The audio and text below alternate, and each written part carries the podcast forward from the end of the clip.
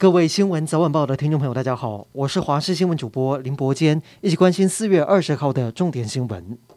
今天本土确诊高达两千三百八十六例，比前一天增加四成，分布在全台湾二十一个县市，中重症也在增加了九例。指挥官陈时中坦言，疫情已经大规模展开，月底可能会达到单日破万，因此指挥中心也公布明确的指引，教导民众该如何自主应变，该不该居家隔离或者自我健康监测。至于六到十一岁儿童到底能不能够打莫德纳疫苗，今天也召开专家会议讨论。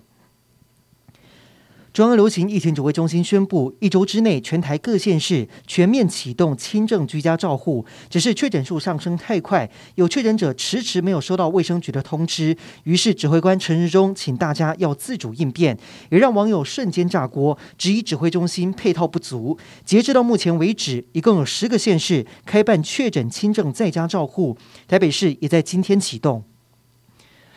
东南亚松绑入境防疫拼观光，有的国家连小黄卡都不用带。泰国普吉岛推行的沙河计划，带动泰国全国观光。泰国光是今年第一季就涌入四十七万旅客，比去年一整年的人数多了五万。越南政府则是开放旅客只要 PCR 筛检阴性就能够免隔离入境。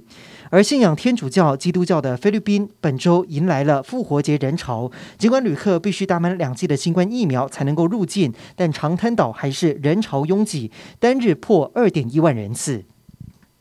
国民党金门县长人选定案，经过协调，有现任县长杨振武出马挑战连任。曾说自己在金门的满意度有七成，表态参选的立委陈玉珍也一起现身中常会。陈玉珍认为大局为重，个人意愿微不足道，因此这一次不选县长。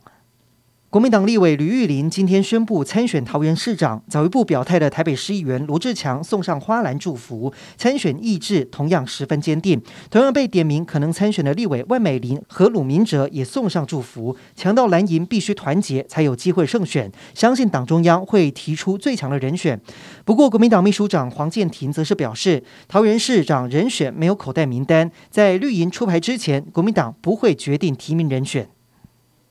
为了强化不对称战力，台湾国建国造海军高效能舰艇沱江级舰目前已经有沱江舰、塔江舰服役。国防部今天表示，第一阶段后续的五艘舰艇由龙德造船厂扩充人力，并且熟悉造舰模式，预计可以如期在明年交舰。日本因为俄罗斯入侵乌克兰而对俄罗斯进行制裁，其中包括取消给予俄罗斯贸易优惠措施的最惠国待遇。日本国会参院今天也通过法律修正案，完成相关程序，将实施到二零二三年三月底。